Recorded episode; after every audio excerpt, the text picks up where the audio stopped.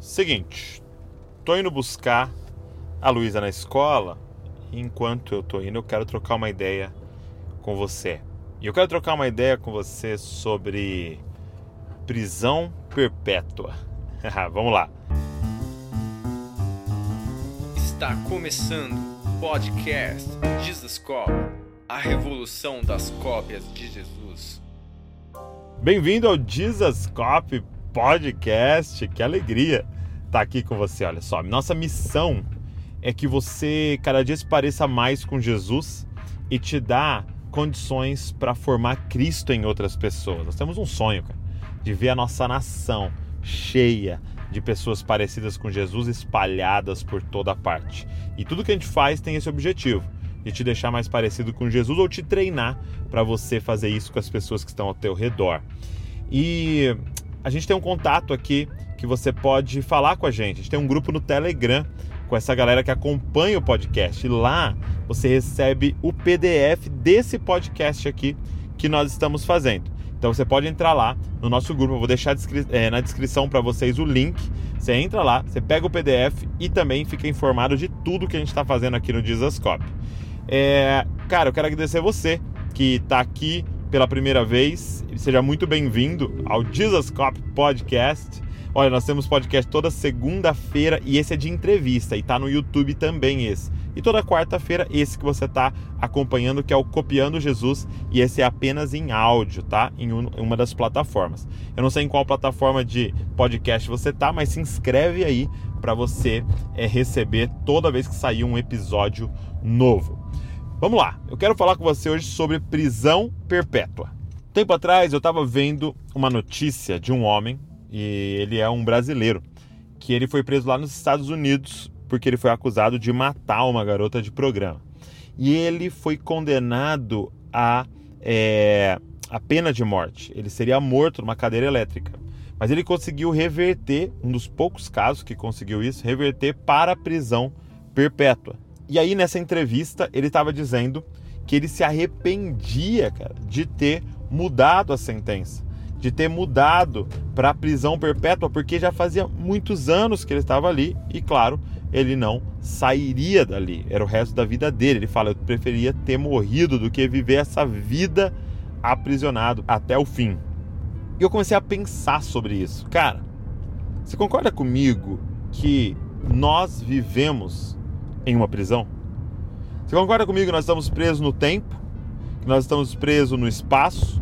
De que esse mundo aqui é, na verdade, uma grande prisão. É, Paulo vai dizer assim: olha, aquilo que eu quero fazer eu não faço, aquilo que eu não quero eu faço.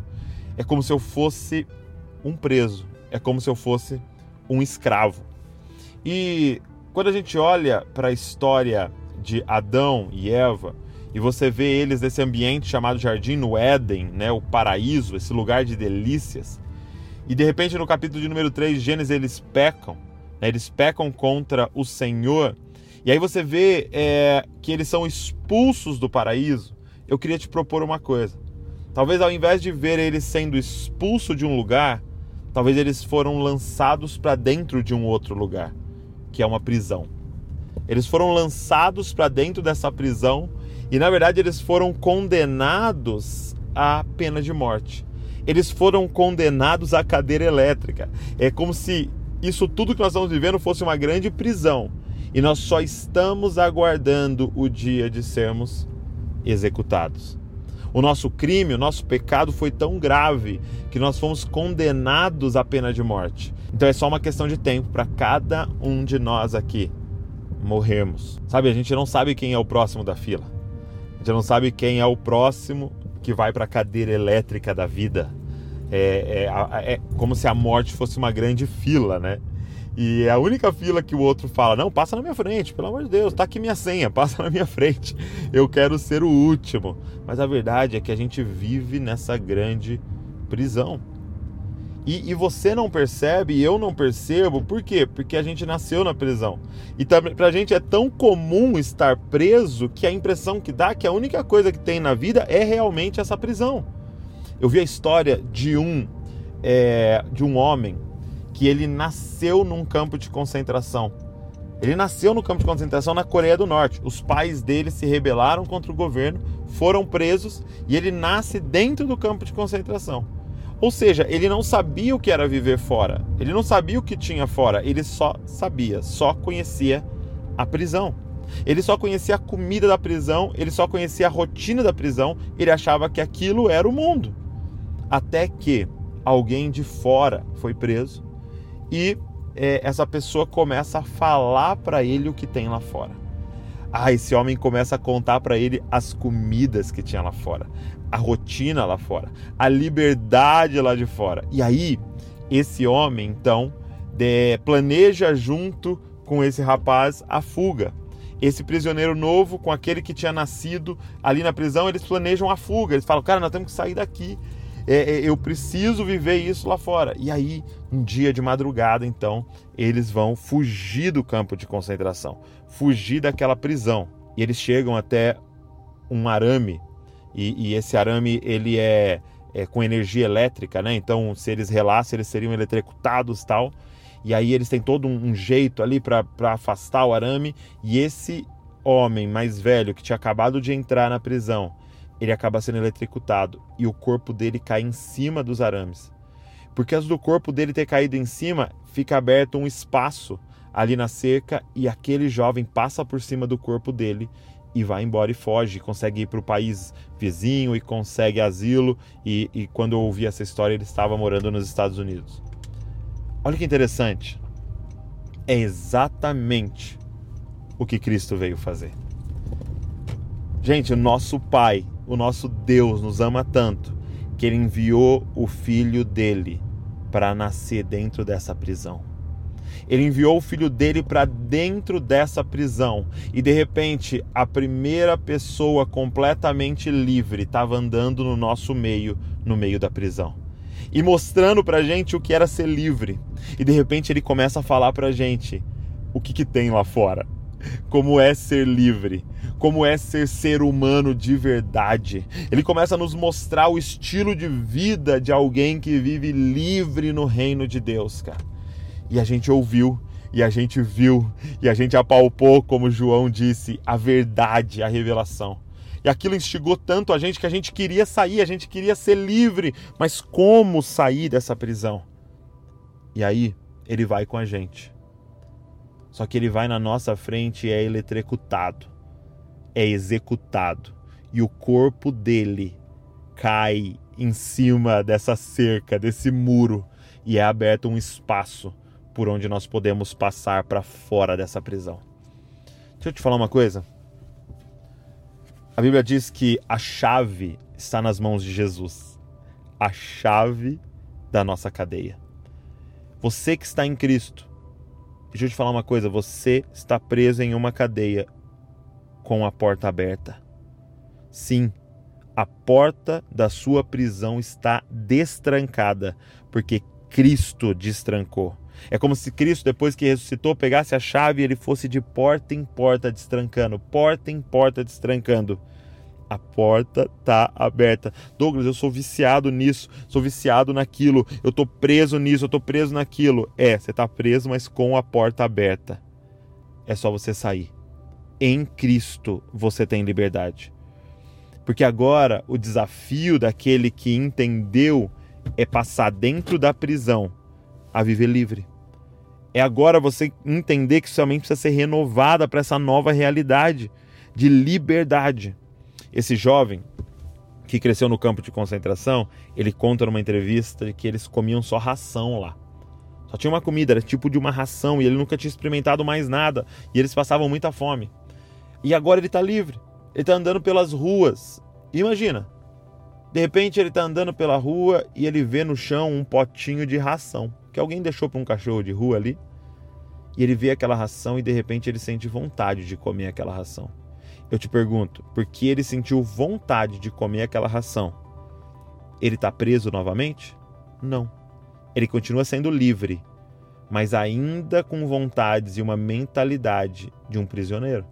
Imagina que ele abaixe, ele, a vontade é tão grande que ele se abaixe e pegue um pouco da ração e coma. Porque ele comeu aquela ração, ele está preso? Não. Ele só fez algo que ele não precisa mais fazer agora que ele é livre.